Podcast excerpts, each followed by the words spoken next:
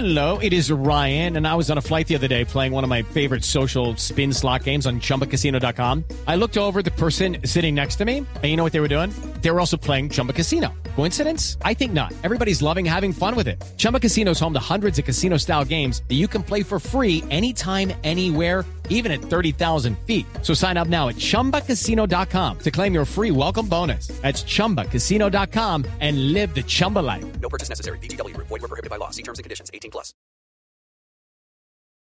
Lucía Zuluaga, en conversación con Blue Radio, afirmó que el traslado de pacientes al régimen contributivo debido a la liquidación de las EPS ha generado barreras geográficas, ya que las entidades en zonas rurales no cuentan con red en estas zonas por lo alejadas que se encuentran. Esas EPS solamente tienen atención en área urbana, no en área rural. Entonces, todos los usuarios que están en zona rural no están teniendo la atención en su sitio o municipio de residencia, sino que les está tocando generar desplazamientos para garantizar la atención. Zuluaga también advierte que este traslado estaría afectando las cuentas de los hospitales públicos, quienes en sus presupuestos habían generado con base en la población asignada del régimen subsidiado. Ampliación de estas y otras noticias en blurradio.com. Continúen con Mesa Blue. Son las 8 de la noche. Aquí comienza Mesa Blue con Vanessa de la Torre. Muy buenas noches, son las 8 en punto. El mundo está en vilo. La muerte del general Soleimani ha desatado una serie de eventos con una predecibilidad pues muy delicada. Irán lanzó hace apenas unas horas, unos momentos, un ataque con misiles sobre dos bases militares que albergan tropas de Estados Unidos en Irak que es el vecino de En una de esas bases incluso hay una foto que está publicando la agencia Reuters, donde aparece el vicepresidente de Estados Unidos, Mike Pence, visitando esa base en el año 2019 que acaba de terminar. Esto ocurrió en la madrugada. Son los complejos militares de Al-Assad, y Irbil, que quedan en el oeste de Bagdad, muy cerca de la frontera con Irán. Por lo menos 12 cohetes, dice el Pentágono, Carolina. Vanessa, muy buenas noches. En Washington las 8 de la noche, en Irán las 5 de la mañana del 8 de enero del 2020, en la base Al-Assad, una de las bases atacadas 4 de la mañana del 8 de enero del 2020. El Pentágono ha confirmado el ataque a estas dos bases y a esta hora también sube el precio del petróleo y se desploman algunas monedas en el mundo. No se ha confirmado la información que tenemos porque todo esto está ocurriendo. CNN está transmitiendo en vivo, las agencias internacionales, por supuesto, también la televisión eh, iraní, pero es una información que se está manejando con mucha cautela y por eso nos limitamos, digamos, a lo que dice el Pentágono, ¿no? Que está claro que estos misiles fueron lanzados desde Irán, dice el Pentágono, apuntaron al menos a dos bases militares iraquíes que albergan a personal del ejército de los Estados Unidos. No se ha confirmado si hay muertos si hay heridos, lo que sí se sabe es que en esas instalaciones atacadas también hay personal de la coalición de los países aliados de Estados Unidos en el Medio Oriente. Vamos entonces en el programa de hoy a tratar de entender cómo es que hemos llegado a este nivel. ¿Qué es Irán? ¿Por qué representa tanto misterio, tanto hermetismo? ¿Es realmente un país con un arsenal nuclear que implique algún riesgo para Occidente? Porque justo en este momento, a portas de un año de una contienda electoral en Estados Unidos, vamos a tratar de desglosar y de entender qué es lo que está ocurriendo en el mundo. Carlos Patiño es internacionalista, es investigador de la Universidad Nacional, es doctor en filosofía. Doctor Patiño, me da mucho gusto tenerlo en Mesa esta noche y gracias por contestarnos tan rápido, 8 y 3. Hola, buenas noches, muchas gracias. Bueno, tal vez lo primero, ¿era predecible esta respuesta de Irán? Era más que predecible, era esperable. Para Irán era una especie de obligación política y casi que moral responder y vengar la muerte o el asesinato de, de Qasem Soleimani, toda vez que era una figura considerado tan importante y casi tan poderoso como el, el doctor Khamenei. Y en esta condición, pues obviamente para Irán, que se disputa en una guerra geopolítica muy importante con Arabia Saudita y el control de Medio Oriente, era fundamental eh, vengar esta muerte. De los países árabes, profesor Patiño, que se encuentran alrededor, ¿Qué países apoyan a Irán en esto y cuáles no? Bueno, lo primero que hay que recordar es que Irán no es árabe, Irán es de cultura persa y eh, tiene un apoyo muy importante en un país muy multicultural que es Siria, donde ha apostado fuertemente por mantener el régimen de Bashar al-Assad. Esa apuesta ha sido una apuesta acompañada por Rusia y apoyada por China y prácticamente al día de hoy se puede decir que la guerra en Siria la ha ganado Bashar al-Assad. Eh, Irán también tiene una, una muy fuerte alianza geopolítica con la India, eh, que no es árabe, que no es persa, que en su mayoría es hinduista, con una minoría musulmana muy importante, pero esa alianza con India es fundamental para Irán porque le da un respaldo muy importante contra Pakistán, pero también contra Arabia Saudita. Y a través de esa misma alianza con India, mantiene una alianza muy estrecha con Rusia. Y obviamente en esa perspectiva, Irán pues está haciendo una apuesta de fondo por tener el control de Medio Oriente, cosa que logró iniciar a, digamos, a construir, a hacer luego de la caída del régimen de Saddam Hussein en la guerra de, la Segunda Guerra del Golfo Pérsico, después de la invasión de Estados Unidos en el año 2003. Y en esa perspectiva, pues Irán ha sido un determinante fundamental en el Medio Oriente frente a los fracasos de Estados Unidos tanto en la guerra de Afganistán como en la guerra de Irak. Profesor, Carolina tocaba hace un momento el tema del precio del dólar, el tema del precio del petróleo. Y este, esta situación entre Irán y en Estados Unidos, Irak, todo eso, pues tiene que verlo uno, ¿no? Como en un mundo muy global. ¿Qué tanto juega ahí el precio del petróleo, del dólar en esta situación? El precio del petróleo va a ser eh, determinante si hay una acción bélica.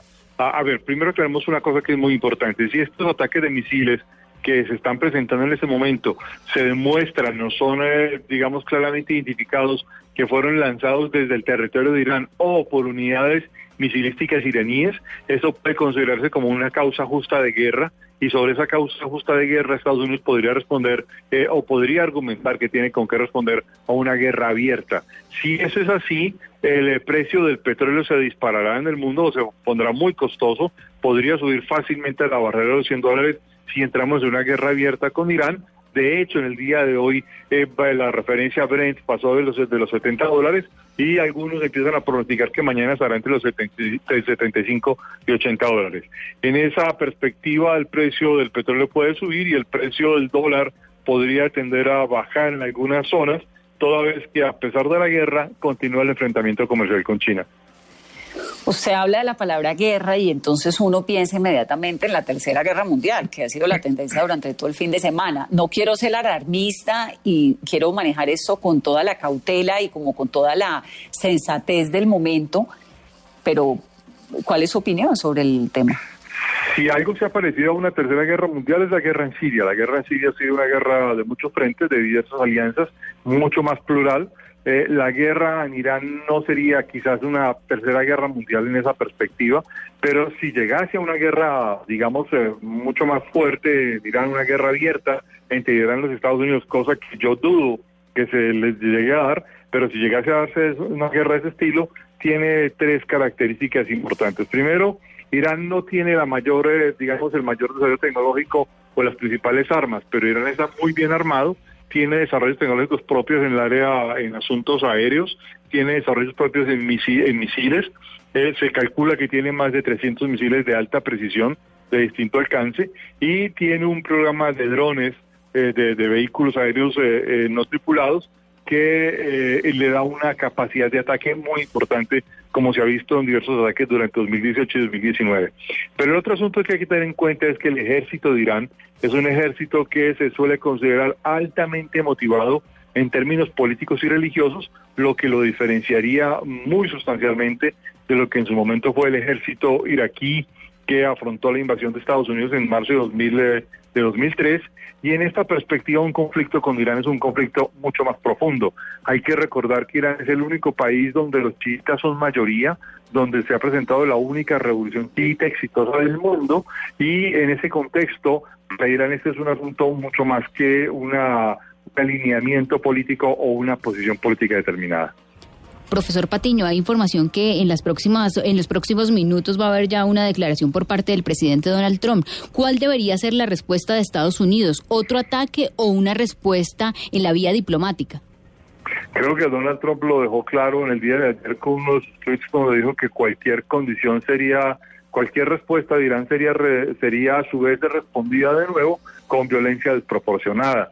Esto pues había una de un debate muy importante en el Congreso de los Estados Unidos ayer, tanto en la Cámara como en el Senado, y eh, creo que es previsible que Donald Trump use esto para hacer un ataque desproporcionado contra Irán, lo que irá escalando cada vez más una condición mucho más fuerte.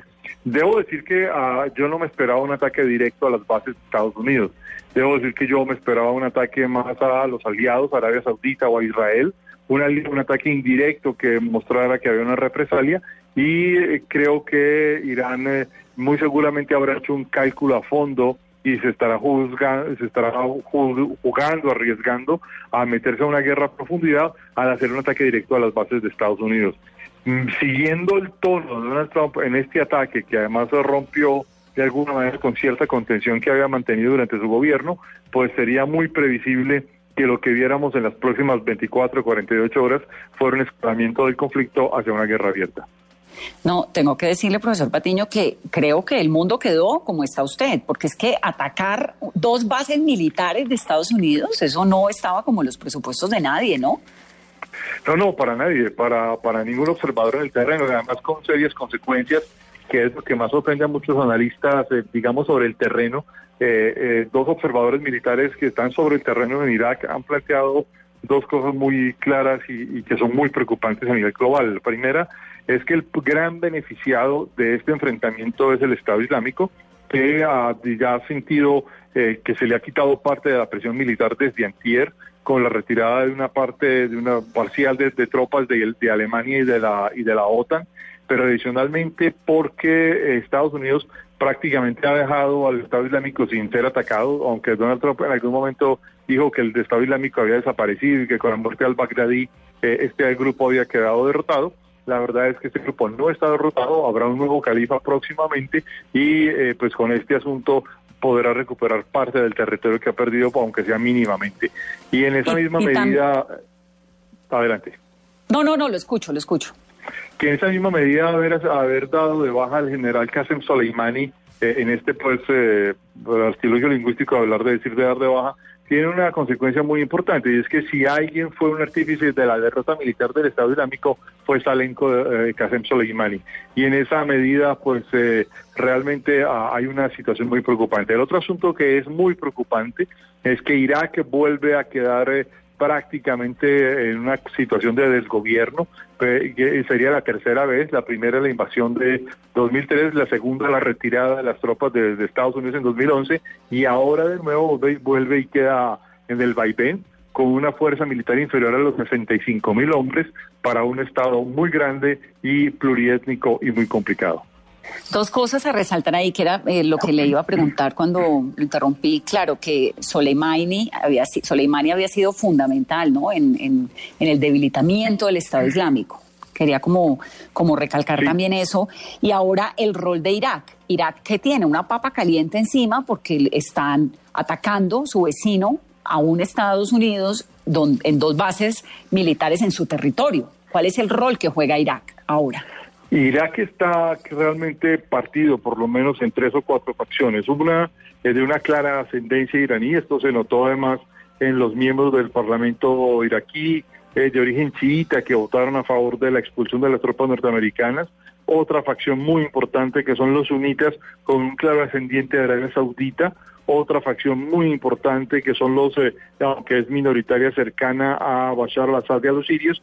Y una cuarta que es determinante en el caso de Irak, que tiene que ver con los kurdos del, del norte, que eh, siguen luchando por separarse y por armar el Kurdistán entre las zonas de Irak, Irán, Siria y Turquía.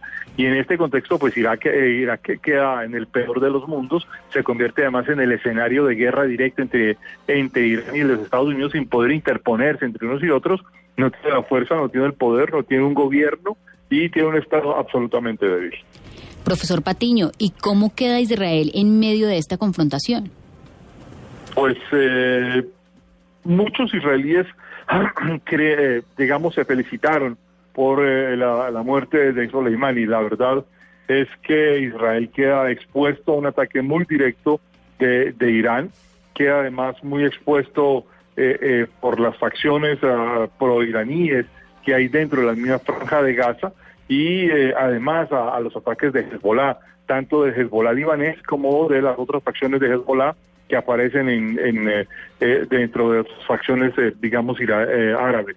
Y en este contexto, pues Israel queda, se convierte en un objetivo directo de cualquier posibilidad de ataque y de represalia.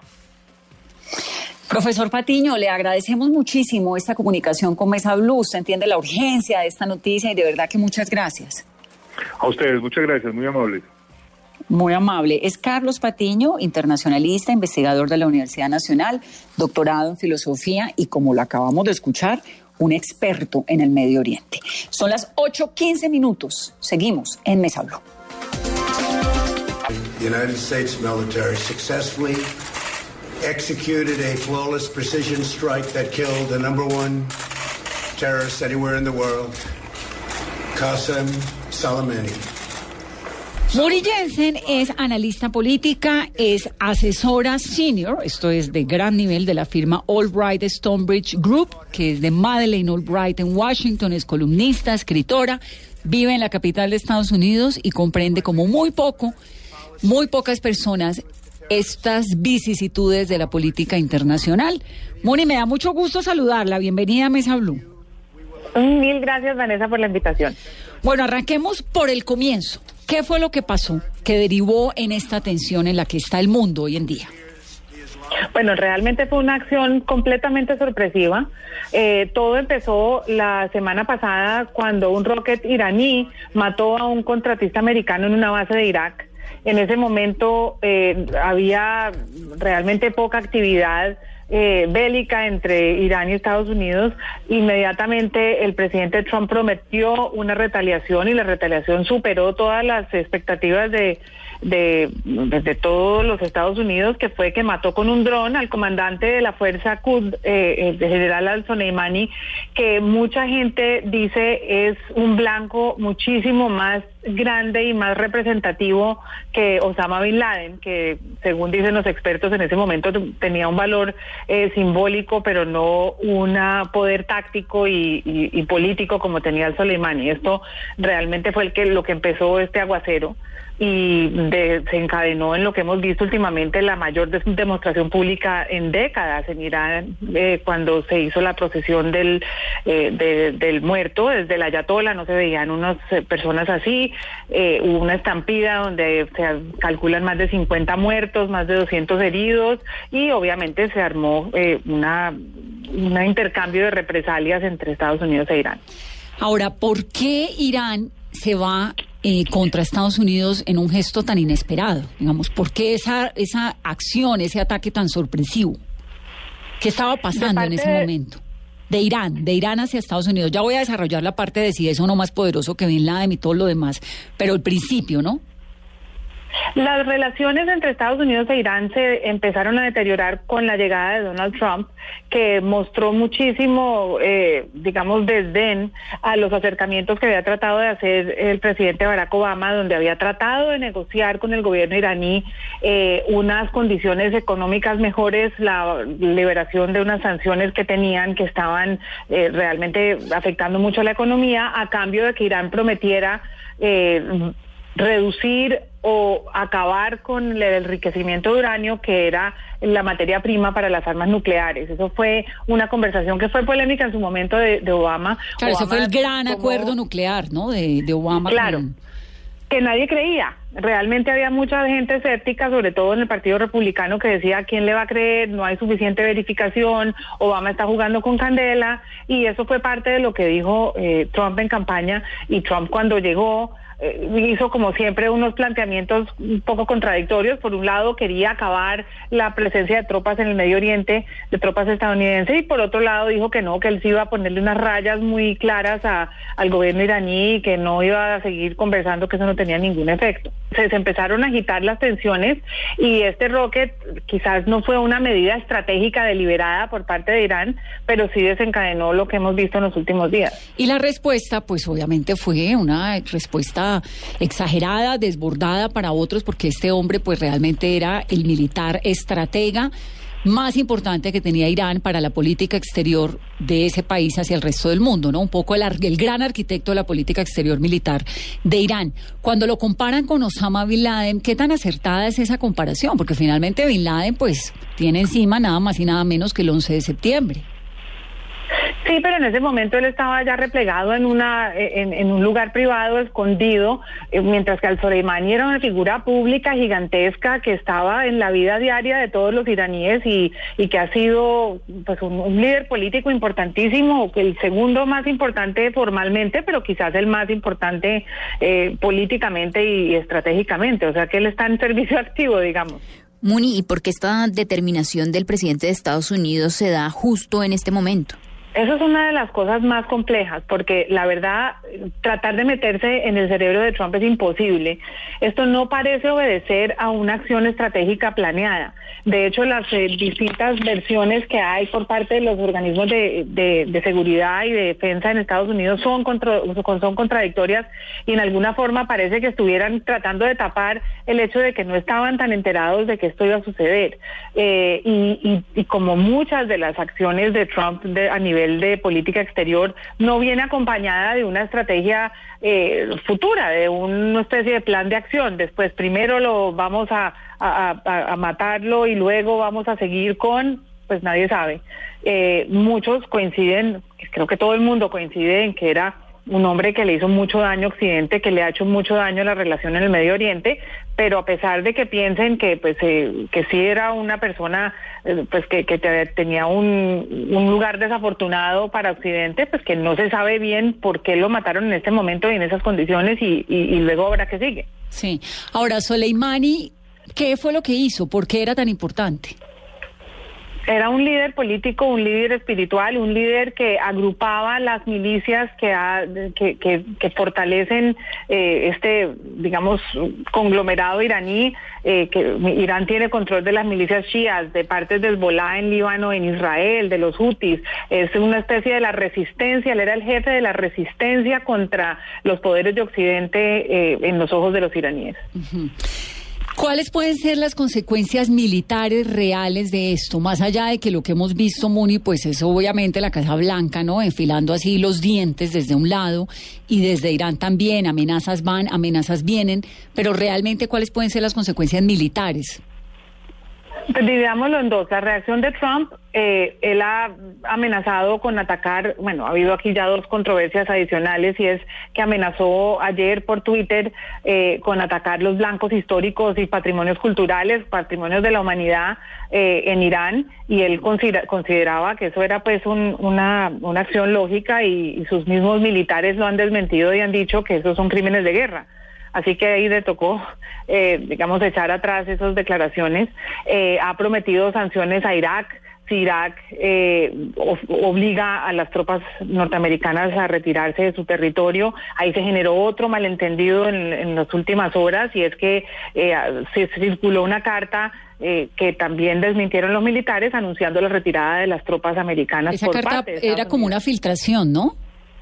Era una cosa que nadie entendió porque después los militares dijeron que no estaba firmada, que no correspondía a la política de Estados Unidos. Como siempre en este momento la política de Estados Unidos tiene un mensajero y es el Twitter de Donald Trump, que incluso por el Twitter ha dicho que eso corresponde a notificaciones eh, nacionales e internacionales, lo, que diga por el Twitter. O sea que eh, esos son un poco la, estrategia de Estados Unidos se puede se puede resumir de esa manera, amenazar con los, atacar a estos blancos, es aplicarle sanciones a Irak, posiblemente retirar las tropas y, responder con muchísima fuerza a cualquier retaliación iraní. Para claridad de los oyentes, Bush, eh, perdón, Trump amenaza con 52 puntos estratégicos en Irán, que son los correspondientes al número de rehenes que en 1979 tuvieron los iraníes en, en, ese país, rehenes estadounidenses. La película se llama Argo y es absolutamente maravillosa, digamos, eso corresponde a los 52 sitios. Hay dos convenciones importantes, la del 54 y la del 72, que son convenciones de la UNESCO de respeto de lugares que son eh, eh, patrimonio de la humanidad y en esos 52 objetivos que anuncia el presidente Trump, pues están incluidos lugares que son patrimonios de la humanidad, es decir, suyos, míos y de las generaciones que vienen. Luego, atacarlos sería un crimen de guerra Y eso es sería muy, muy, muy complicado. Entonces, estamos hablando, por un lado, esta respuesta y esta impredecibilidad que hay en torno a Donald Trump. Me iba a decir algo más. Sí, que por otro lado se ve muy ordenado lo que está planeando el, gobierno iraní. Ellos han planteado y dicho que tienen 13 escenarios de retaliación y entre ellos están los que ya se, han calculado por parte de los expertos en todas partes del mundo. El primer blanco es Israel, eh, otros aliados de Estados Unidos en la región, las, eh, los diplomáticos eh, americanos y de otros países de Occidente, blancos militares en el Medio Oriente y tampoco se han descartado eh, pues acciones terroristas en suelo americano. Eh, hay muchos testimonios recientes de lo que está pasando en los aeropuertos. Los ciudadanos americanos de ascendencia iraní, eh, personas con green card, han sido detenidas y cuestionadas por horas en los últimos días y ha habido una una especie de pánico terrorista en, en las principales ciudades de Estados Unidos. O sea que Irán tiene un, un, pues tiene un ejército fuerte y tiene unas, un poderío militar importante, pero el alcance que pueda llegar a, tener en Estados Unidos es a través de la guerra simétrica, que es a través del, terrorismo. Hay muchas preocupaciones sobre el ciberterrorismo, ya ha habido algunas acciones que apuntan a que los iraníes están metiéndose con los sistemas de información americanos. O sea que hay una, parece haber una, una especie de estrategia más coordinada por parte de Irán que por parte de Estados Unidos, desafortunadamente. Ahora, Muni, esto ocurre a portas de un año electoral, ¿no? Este año es electoral para eh, cualquiera, pues siempre las guerras, las presencias de las guerras terminan siendo muy determinantes en las elecciones de los presidentes, en Colombia, en cualquier lugar del mundo y por supuesto en Estados Unidos. ¿Qué tanta implicación puede tener esto en la contienda que se viene ahora en noviembre? Bueno, Trump mismo lo anticipó cuando acusó a Barack Obama de querer hacer eh, guerra para poder ganar las elecciones.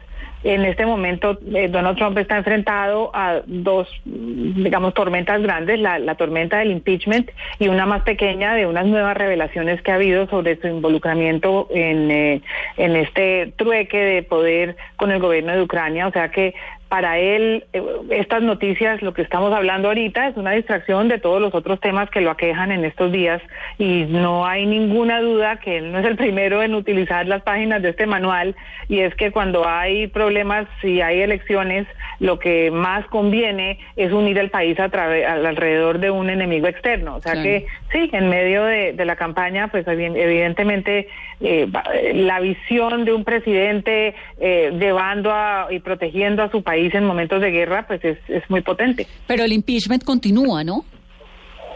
Sí, y ahí también... ¿Cuándo arranca el Congreso otra vez? El Congreso empezó esta semana y empezó sin que le pasara a Nancy Pelosi al Senado los artículos de impeachment. Eh, eh, ha habido una demora que se, se piensa, se especula es porque hay nuevas revelaciones y eh, la, Cámara quiere estar segura de que el Senado va a llevar a cabo un juicio que tenga unos testigos, entre otros eh, Pompeo, perdón, Bolton, que ha decidido que sí va a, dar sus declaraciones si se le obliga a la ley y que apunta a que quizá haya nuevos detalles. O sea que el impeachment está en este momento en freno y creo que también le conviene un poco a los demócratas estos días para reagruparse y, lanzar la estrategia al final de la semana. Claro, para organizarse. Muni, gracias. Siempre es un gusto oírla. Muchísimas gracias a ustedes. Es Muni Jensen desde Washington. ¿Qué tanta es, Carolina, la presencia, las tropas que tiene en este momento Estados Unidos en el Medio Oriente? Bueno, en Siria tiene 800, en Jordania 3.000, en Arabia Saudita 3.000, en Irak 6.000, en Kuwait 13.000, en Bahrein 7.000, en Qatar 13.000, en Afganistán 14.000, en Emiratos Árabes 5.000 y en Oman 606. Obviamente en Irán no tiene, pero tiene una gran presencia, un arsenal muy grande de tropas a todo alrededor en esta zona que es el Oriente Medio. Pero ¿qué es lo que ha ocurrido en la historia de las relaciones entre Estados Unidos e Irán, que atraviesa además por Rusia y por Gran Bretaña. Felipe Medina Gutiérrez es docente de la Facultad de Finanzas, Gobierno y Relaciones Internacionales de la Universidad Externado de Colombia y en Magíster en Estudios del Medio Oriente por el Colegio de México. Felipe, buenas noches y bienvenido a Mesa Blue. Buenas noches, Vanessa. ¿Cómo están? Un saludo a todos los oyentes y feliz año. Bueno, feliz año. Comenzamos el año muy impredecible, ¿no? Exactamente, la verdad. Pues eh, muy triste y muy impactado, ¿no? Por este inicio. ¿Qué, ¿Cómo es la, la visión que tiene usted de lo que está ocurriendo entre Estados Unidos e Irán? ¿Qué tan delicado es? ¿Qué tan grave es? Bueno, lo primero es que yo creo que todos debemos aceptar que esto es una situación grave, que está volviéndose más tensa cada día. Eh, cada día se están tomando más medidas de parte y parte, amenaza tras otra. Eh, y yo creo que nos debemos tomar muy en serio lo que dice Donald Trump, ¿listo? Hay gente que lo toma en broma, que bueno, que él no tiene mucha experiencia en su cargo, etcétera. Pero si la gente recuerda bien, si sigue Twitter muy detalladamente, él anunció que iba a responder a Irán de una forma precisa y que no era una amenaza antes del asesinato del general Suleimán. Entonces vimos que lo, lo cometió. Entonces a mí lo que me preocupa es que cuando habla de los 52 sitios culturales iraníes que quiere atacar, pues lo pueda llegar a cumplir, ¿no? Y eso es una propiedad material del mundo, no solo de Irán. Y entonces mi llamado es ese, ¿no? Tomémonos en serio este tema. Bueno, hablando de los sitios, algunos, Persépolis, que es la ciudad persa, es una joya de la arquitectura iraní, por ahí sigue, por, pues por ahí derecho del planeta entero, saqueada incluso por personajes como Alejandro Magno, la mezquita Shak Sherak, que es el Rey de la Luz, así se llama, es una de las mezquitas más importantes que hay en el mundo, con un espectáculo de mosaicos, un lugar increíble, la Catedral de Bank, que data del siglo XII, los puentes de Isfahán, que fueron presa también de todo tipo de atentados que ha habido a lo largo de la humanidad, la mezquita Sejik, el santuario del imán Reza, el Pasar Gade, que fue construido nada más y nada menos que por Ciro el Grande, la tumba de Daniel, del profeta del cristianismo, la ciudadela de Bam. Es decir, ahí está esto por nombrar solamente algunos de los lugares. Pero Irán, como Irak, como el Tigres, como el Éufrates, eso lo estudiamos en el colegio, hace parte de la cuna de la humanidad, ¿no?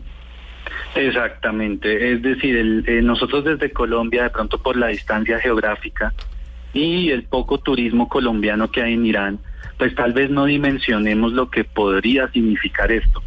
Pero es que en Irán tú no solo encuentras patrimonio cultural del Islam shia, chiita, sino también, como tú bien dices, patrimonio aquemenida, como es Persépolis, patrimonio de los armenios, también la comunidad armenia en Irán es importante, patrimonio de los judíos en Irán, patrimonio cristiano, católico.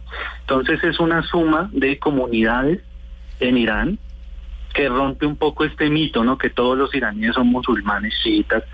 Eh, pues eh, esto es lo que representa Irán, ¿no? Tiene un, un montón de trayectoria histórica que podría estar en peligro. ¿Por qué en peligro? Porque ya hay antecedentes históricos que nos han enseñado que eh, realmente el patrimonio material es el afectado, ¿no? En Palmira, en Siria, por ejemplo, Mm. o más recientemente, pues en Irak en el 2003. No, pues los budas. El, mus- el, exacto, en Afganistán también. Esa imagen talibán. tan impresionante de los talibanes cuando explotaron los budas, ¿no? De Los Afganistán. dudas de Bamiyan, sí, exactamente, que los han reconstruido, pero bueno, pues esa no es la gracia, ¿no?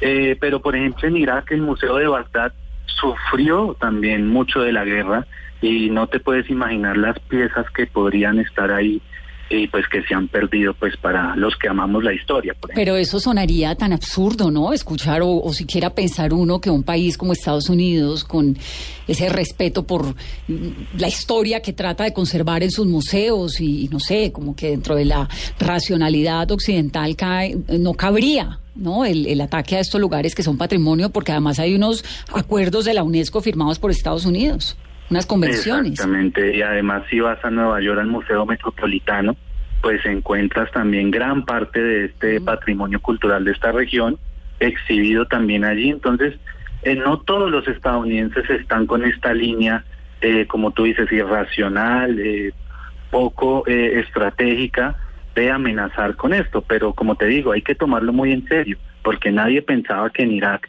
iban a destruir el Museo de Bagdad, nadie pensaba que el Estado Islámico fuera a destruir Palmira. Entonces es este tipo de acciones que eh, ponen en peligro pues el bien material del mundo. ¿Por qué Irán es tan importante para la historia, Felipe? No, mira, es más bien, eh, es un lugar geográficamente, pues ya sabes la cercanía, si bien el río Tigris y Éufrates están en Irak, eh, pues Irán fue cuna de grandes civilizaciones, repito, la dinastía aqueménida, pues hay gran parte del legado ahí histórico, eh, el legado de los derechos humanos también es importante en ese sentido, pero por esta tierra han pasado muchos, muchos imperios, los aqueménidas, el imperio sasánida, después llega la conquista de los árabes y los musulmanes a Persia, eh, porque pues eh, los persas no eran musulmanes sino hasta la llegada del Islam, eh, y después, bueno, una serie de dinastías como los sasánidas, los callaríes, y hoy actualmente encontramos pues, lo que se llama la República Islámica de Irán, ¿no? Que es la que nace en el 79, ¿no? Exactamente. Entonces tiene casi 40 años de historia, ¿ves? Sí. Eh, pero bueno, todo este territorio iraní que ha ido mutando a lo largo de la historia, sus fronteras no han sido las mismas, pues contiene todo este patrimonio cultural, la verdad que es eh, demasiado, demasiado impactante y bellísimo. Felipe, ¿por qué se llamaba Persia hasta 1935 y cambia de nombre en el 35 a llamarse Irán y luego en el 79 pues República Islámica de Irán? Bueno, todo depende de los gobernantes, ¿no? Eh, en la historia del siglo XX, Irán pues dio un paso, digamos, a prácticas ya eh, del Estado-Nación mismo, que es eh, el modelo de Estado que conocemos hoy en día, pero esta región nunca estuvo acostumbrada a este modelo de Estado, ¿no? Recuerda que antes, pues, el gran imperio persa, pues, se extendía a varios territorios fuera de lo que es Irán actualmente, eh, pero finalmente en el 79 se le cambia el nombre un poco por el movimiento que se generó que finalmente derrocó al Shah de Irán, que Shah significa rey, la familia Reza Pahlavi. En el año 79 pues triunfó este movimiento que se llamó la Revolución Islámica de Irán, y no es que haya puesto fin a todo el legado de Irán o, el legado de los persas, pero le dio un énfasis mucho mayor al, al, patrimonio del Islam, ¿no? Anteriormente, eh, en el año 53 hay un hecho bastante, bastante interesante en esto de las relaciones con Estados Unidos y fue el golpe de Estado que le hicieron al doctor Mossadegh, que fue el primer ministro que nacionalizó el petróleo y eso pues ha generado una tensión también que la gente no olvida tampoco. el petróleo eh, era, el petróleo iraní estaba con la British Petroleum, ¿cierto? Exacto. ¿Hasta, ¿hasta qué año? Eh, mitad del siglo XX aproximadamente. Igual le recuerda que la historia de Irán en el siglo XX está el padre del Shah, eh, Reza Shah, hasta el año 53, como te digo. El hijo le da un sucede, el, sucede el golpe de Estado, pero no tanto el hijo, sino la CIA. Eso es un hecho actualmente conocido y aceptado también derrocan a este señor que era una persona laica de ideas socialistas, doctor Mossadegh, y vuelven a poner no al papá, sino al hijo, que es el rey que dura hasta el año 1979. Durante esos años, anteriores al, al 1979, pues Irán, y esto es muy importante para los oyentes, Irán era como el Arabia Saudita de hoy. ¿Qué quiero decir con esto? El principal aliado de Estados Unidos en la región del Medio Oriente. ¿Hasta el 79? Exacto.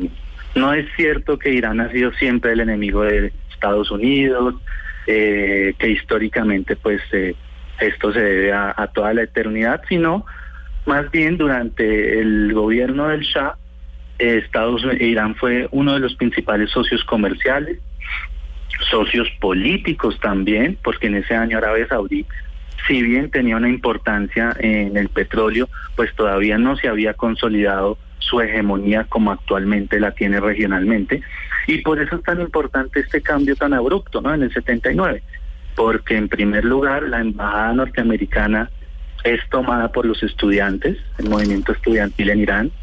Eso es una crisis que duró un par de años, que afortunadamente pues nadie murió, nadie murió y se resolvió pues mediante la diplomacia, pero hoy en día en Irán pues no hay embajada estadounidense, ¿no? Y también, por supuesto, lo que sucedió del 80 al 88, la guerra Irán-Irak, ¿no? Donde fueron protagonistas Saddam Hussein, aconsejado por Estados Unidos e incluso financiado para invadir a Irán y este nuevo proyecto de la revolución islámica y que creyeron que también iban a destruir en un par de días y vemos cómo la guerra se alargó pues por más de de cinco o seis años, Sí, ¿no? sí, sí. Esa es la guerra Irán-Irak. Pero entonces, para que vayamos comprendiendo, hasta mediados del siglo pasado, más o menos 1950, 53, creo que es 53 la fecha, eh, la compañía petrolera de Inglaterra, del Reino Unido, es la que maneja el petróleo que hay en Irán. Hay unas relaciones cordiales, se rompe esa relación. Estados Unidos tiene una relación cordial con Irán hasta el 79, cuando entra la revolución islámica, más o menos. ¿no? Exacto. Eh, Del petróleo cabe decir que eso no solo sucedió en Irán, sino en todos los países de la región, ¿no? Se rompió Eh, esa, esa Estados hegemonía Unidos- inglesa. Exacto, Estados Unidos también y los británicos eh, deciden hacer más bien convenios con élites locales de cada territorio para obtener las licencias de explotación de petróleo, ¿no? La concesión. Entonces, realmente la relación entre Occidente y estos países árabes se rompe, o, o por lo menos en Irán, es eh, a través del triunfo de la revolución islámica. Eh, para el caso de Irán, De Irán. que recuerda que no son árabes sino persas en su gran mayoría, aunque hay comunidades árabes allí. ¿Cuál es la diferencia, Eh, Felipe? No, son grupos étnicos diferentes. Los persas eh, vienen de, de tribus indoeuropeas, básicamente, y los árabes, pues eh, todos eh, rastreamos su origen en la península arábiga, lo que hoy conocemos como Arabia Saudí. Eh, y además de ser grupos étnicos, pues también tienen costumbres diferentes, ¿no? Y todos Puede son haber islámicos. similitudes. No todos los árabes son musulmanes y no todos los persas son musulmanes, ¿ves? Entonces, Eh, un poco para explicarle al público, eh, tu condición étnica no siempre coincide con una religión. Es decir, hay iraníes cristianos, hay iraníes judíos, hay iraníes musulmanes y por supuesto iraníes que no creen en nada. sí, como, como decir colombianos Exacto. que son judíos o colombianos que son católicos, colombianos cristianos, colombianos, ¿no? Exacto. Un poco iraní es el origen del país. Toda esta parte del lenguaje es extremadamente importante eh, y es la invitación a que aprendamos de esto. Y por el otro lado, los árabes, pues también lo mismo. Puede ser árabe musulmán, árabe cristiano, árabe judío o árabe agnóstico, árabe comunista, lo que tú quieras. Entonces, árabe se Eh, refiere a la península arábica, es decir, la ubicación geográfica.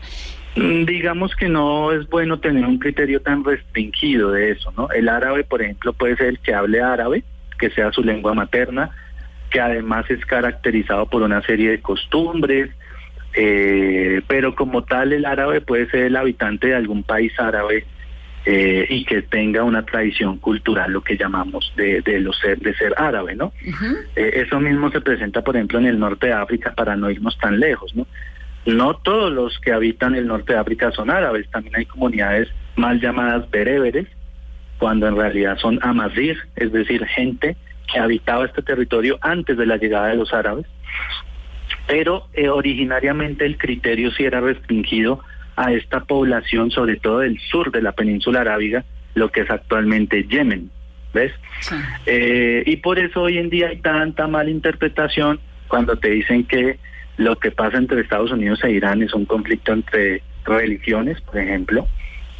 A mí me parece eso extremadamente desatinado, porque nada tiene que ver el cristianismo y mucho menos el islam. Esto es un conflicto político 100%. De la misma manera también hay gente que promociona esto como el sunismo y el chiismo contra el cristianismo, pues tampoco. No, tampoco. Eh, porque sí, es cierto que en Irán la mayoría son musulmanes chiíes, pero no le veo yo la relación a un ataque, un bombardeo, una ejecución extrajudicial de un dron a un general que tiene que ver con el chiismo u otra cosa, ¿no? Sí. Ahora, Entonces, eh, ¿por qué, Felipe, dentro de sus estudios y de todo lo que usted conoce de estos estudios del Medio Oriente, Soleimani era tan importante? El general iraní. Mira, Soleimani para mucha gente no era tan importante hasta hace un par de años, ¿no? Dentro de la cosmovisión iraní de la historia, eh, siempre eh, ellos han, eh, y eso es una, un, un elemento común en esta región del Medio Oriente, hay mucha admiración a los líderes que muestran fortaleza, ¿no? Eh, y eso lo hemos referenciado, digamos, con los gobernantes, ¿no? Hay gente que prefiere, no todos, un líder fuerte que demuestre carácter, etcétera. Y esto tenía Soleimani en Irán, ¿no? Un liderazgo, primero que todo, un carisma y una trayectoria importantísima, hablo en el contexto iraní, ¿no?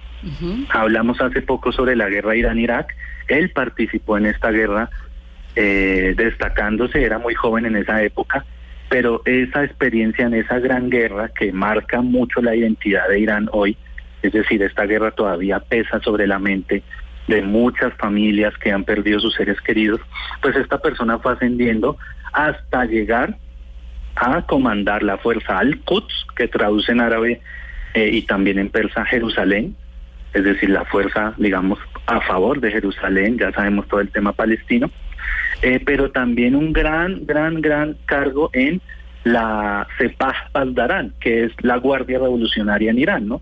Y este es el organismo más importante militarmente hablando dentro de lo que llamamos la República Islámica de Irán, ¿listo? Ahora, su eh, influencia fuera de Irán también es importante, eh, porque él, eh, te repito, nadie lo tenía tan referenciado, digamos, antes del 2011, pero con ocasión de la guerra en Siria y la intervención de Irán, que es bastante pública para un poco equilibrar la balanza a favor del gobierno de Bashar al-Assad, pues él fue el comandante en el terreno que fue dirigiendo a las tropas. Hay muchos medios de comunicación hoy en día que están revelando las imágenes de cómo el general Soleimani iba puesto por puesto, hablando con cada soldado, dándole moral, planeando estrategia, no solo para derrotar al Estado Islámico en Siria, sino también pues para favorecer al gobierno de Bashar al-Assad. Y también tiene una gran influencia en Irak.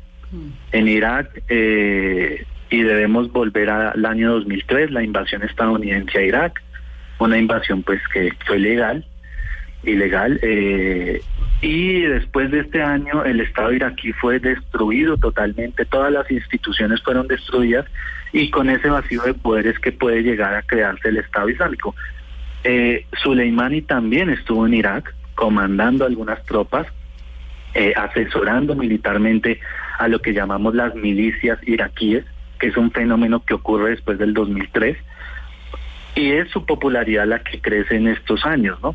Eh, antes tú podrías fácilmente preguntarle a cualquiera, cualquier persona de la región y de pronto no te lo ubicaba tan bien como ahora. Eh, y básicamente ese es el efecto que ha hecho Estados Unidos, ¿no? Pareciese que eh, su intención de matarlo, de eliminarlo pues del mapa geopolítico, pues la verdad es que ha hecho que hasta en Colombia estemos hablando de un señor Suleimani. Sí, en Mesa Blue a esta hora.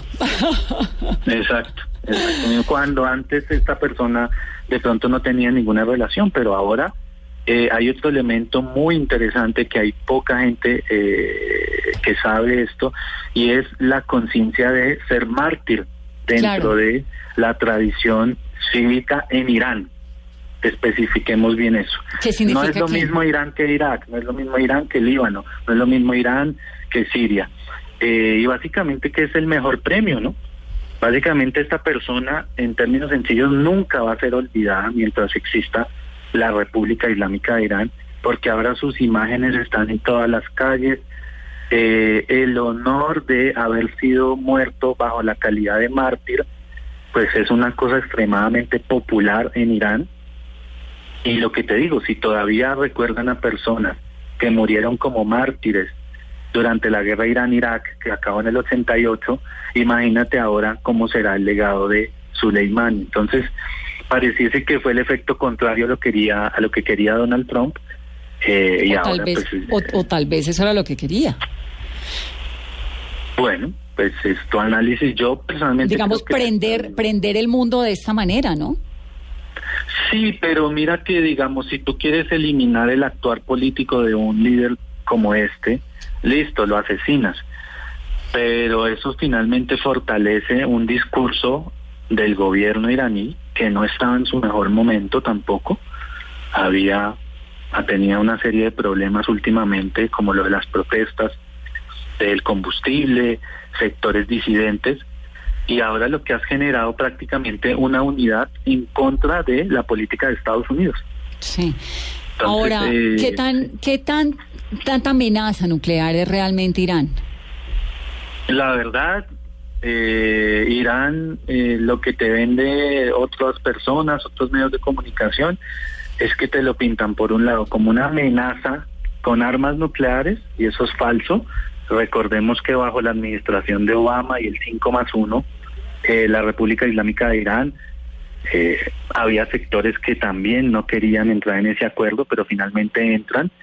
Ellos aceptan eh, un acuerdo que es bastante, en mi parecer, bastante lógico.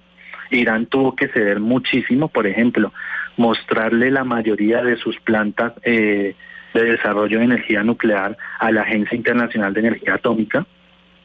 Y eso fue certificado por Naciones Unidas, por la Unión Europea. Eh, y ellos detuvieron su desarrollo de energía nuclear. Una cosa son, es la energía nuclear y otra cosa son las armas nucleares. ¿Listo? La energía nuclear es legal. Todo el mundo puede desarrollar energía nuclear. Israel desarrolla energía nuclear, Estados Unidos tiene energía nuclear, Francia, bueno, otras eh, potencias. Ahora, el tema de las armas nucleares. Estados Unidos tiene armas nucleares, algunos países europeos tienen armas nucleares, Israel tiene armas nucleares. Y recientemente Arabia Saudita ha dicho que quiere desarrollar un programa nuclear. Eh, ¿Cuál es la enseñanza aquí? Que la energía nuclear es legal, pero las armas nucleares, pues para eso hay un convenio, ¿no? Eh, sucede que Estados Unidos pues tampoco respeta eso. Eh, te doy otro ejemplo, el Estado de Israel no ha firmado este convenio tampoco para no desarrollar armas nucleares, o sea, tenemos la incógnita de qué es lo que hay allá, y de Irán tenemos más certezas que incógnitas acerca de su programa nuclear. Sí, por el acuerdo que hizo Eh, con Obama. Claramente, y por eh, la Agencia Internacional de Energía Atómica. Ellos siempre certificaron el cumplimiento de Irán de sus obligaciones, que era reducir eh, el desarrollo de, eh, de sus reactores hasta un tope pues indicado. Eh, las armas también nucleares, pues eh, nunca se llegó a saber si ellos tenían o no, eh, por lo que detuvieron el programa nuclear. Entonces, pues yo me fío es por eso, ¿no? porque creo pues en las instituciones. Sí. Ahora Felipe, bien, pero cuando eh, habla eh, Irán responde a estas amenazas de Donald Trump y dicen que ellos también tienen como defenderse, etcétera. ¿Qué tan real es? Vamos, el- Bueno, el- la la, verdad, yo respuesta que militar hay- iraní, ¿qué tan fuerte podría ser? Primero, yo creo que no, no puede haber una respuesta tan contundente, ¿no? Más allá de los discursos de uno y otro bando, que siempre se quieren mostrar como los más fuertes, recuerda lo que sucedió con Corea, ¿no? Donald Trump le decía a Kim Jong, yo tengo un botón más grande que tú para oprimir los misiles y la, y la capacidad militar. Yo creo que esto pasa aquí ahora en esta coyuntura, sin negar que puede llegar a ocurrir algo eh, de mayor proporción, pero es una rivalidad discursiva básicamente lo que estamos viendo. Eh, ya pasaron los tres días de luto en Irán por el general Soleimani. Vamos a ver, yo creo que en los próximos días y las próximas semanas, cuál va a ser la reacción. Primero que todo, para los colombianos que entendamos, Irán no le va a mandar un misil a Washington, sencillamente porque la distancia geográfica es tremenda. ¿Y a Pero sí es eh, a Israel es bastante factible, a Arabia Saudí, a Emiratos Árabes no creo porque hay un entendimiento con el gobierno de Emiratos Árabes entre Irán, comparten una una zona del estrecho de Hormuz bastante importante para el mundo. Recuerda, el paso del petróleo ahí es extremadamente importante y Emiratos Árabes no tiene la misma enemistad con Irán que con Arabia Saudí, ¿no? Eh, pero es muy probable, no podemos negar nada, pueden ser atacadas bases militares estadounidenses, pero más allá de eso hay algo en los estados-nación de hoy en día, es la supervivencia, ¿no? Irán sabe completamente que Estados Unidos es superior militarmente, por todo lo que tú venías hablando al principio, la presencia de tropas militares en Medio Oriente que rodea al Estado iraní pues es notoria. Y también pensemos que los gobernantes en Irán, perdóname la palabra, no son tontos, no se van a suicidar eh, y ellos quieren es supervivencia, desarrollar su proyecto político, por supuesto esto tendrá una consecuencia, pero bueno, estamos por ver esa consecuencia, ya han pasado varios días, todo el mundo creyó que se iba a iniciar la tercera guerra mundial y eso es algo también falso, ¿no? Eh, eh, ese estado de terror, de miedo que nos quieren meter eh, sin que dejemos de tomar en serio este este hecho, pues es eh, el llamado que yo hago, ¿no? A la- un poco a la, a la mesura. Felipe, gracias. Bueno, espero haber ayudado en algo para tu análisis. Muchas gracias. Sobre todo para el de los oyentes. Muchísimas gracias. Es Felipe Medina de la Facultad de Finanzas, Gobierno y Relaciones Internacionales de la Universidad Externado de Colombia.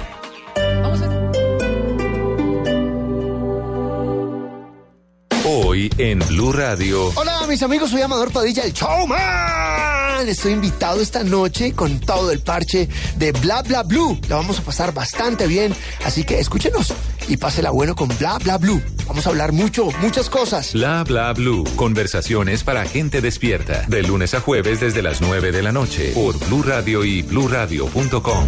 La nueva alternativa. Si son noticias. La situación crítica que se registra en Bocayá. Leiner Palacios es tal vez hoy el líder social más amenazado de Colombia. Estos son llamados que son urgentes, que el gobierno y el presidente eh, debe garantizar la tranquilidad a todos los colombianos, pues estos somos parte de unos colombianos que estamos sufriendo por esta presencia y accionar de estos grupos. Están en Blue Y Radio. aquí estamos en un, en un momento de parar, reflexionar y tomar las medidas contundentes y necesarias de tal manera que podamos revertir esta problemática que están Mañanas Blue. De lunes a viernes desde las 5 de la mañana. Si son noticias. Están en Blue Radio.